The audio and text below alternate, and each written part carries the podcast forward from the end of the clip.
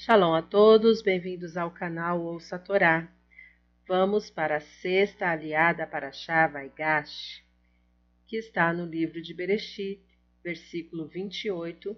Vamos ler até o versículo 10 do capítulo 47. Baruch atah Adonai, Eloheinu melech haolam, asher barabanu mikol hamim venatalanu et toratou, Baruch atah Adonai noten hatorá. Amém. Bendito sejas tu, eterno nosso Deus, Rei do Universo, que nos escolheste dentre todos os povos e nos deste a tua Torá.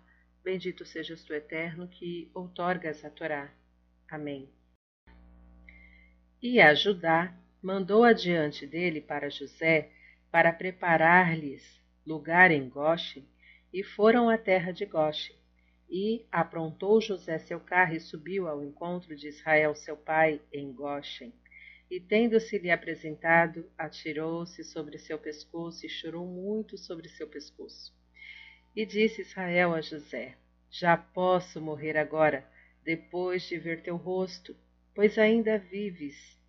E disse José a seus irmãos e à casa de seu pai: Subirei e anunciarei ao Faraó e dir-lhe-ei: Meus irmãos e a minha família, que estavam na terra de Canaã, vieram a mim e os homens eram pastores, pois eram homens de gado, e seus rebanhos, e suas vacas, e tudo o que era deles, trouxeram. E quando vos chamar o Faraó e vos perguntar quais são os vossos ofícios, e direis: Homens de gado foram teus servos desde nossa mocidade até agora, também nós, também nossos pais, para que fiquem na terra de Goshen, pois é abominação para os egípcios todo pastor de rebanhos. E foi José, e anunciou ao Faraó e disse: Meu pai e meus irmãos, e seus rebanhos, e seu gado, e tudo que é deles vieram da terra de Canaã, e ei-los aqui na terra de Goshen. E uma parte de seus irmãos levou cinco homens e apresentou-os diante do Faraó. E disse o Faraó a seus irmãos: Quais são os vossos ofícios? E disseram ao Faraó: Pastores de rebanhos são teus servos. Também nós, também nossos pais, e disseram ao Faraó: Para morar nesta terra viemos, porque não há pasto para as ovelhas de teus servos, pois forte é a fome na terra de Canaã. E agora te rogamos, fiquem teus servos na terra de Goshen. E falou Faraó a José, dizendo: Teu pai e teus irmãos vieram a ti. A terra do Egito está diante de ti. No melhor da terra faz ficar a teu pai e a teus irmãos estejam na terra de Goshen, e se souber que há entre eles homens capazes, poluzar, poluzás por chefes de gado sobre o que é meu. E trouxe José a Jacó, seu pai, e pô-lo diante do faraó. E abençoou Jacó ao faraó, e disse o faraó a Jacó, Quantos são os dias de teus anos de vida? E disse Jacó ao faraó, Os dias dos anos das minhas peregrinações são cento e trinta anos. Pouco e maus foram os dias dos anos de minha vida, e não alcançaram os dias dos anos da vida de meus pais, nos dias de suas peregrinações.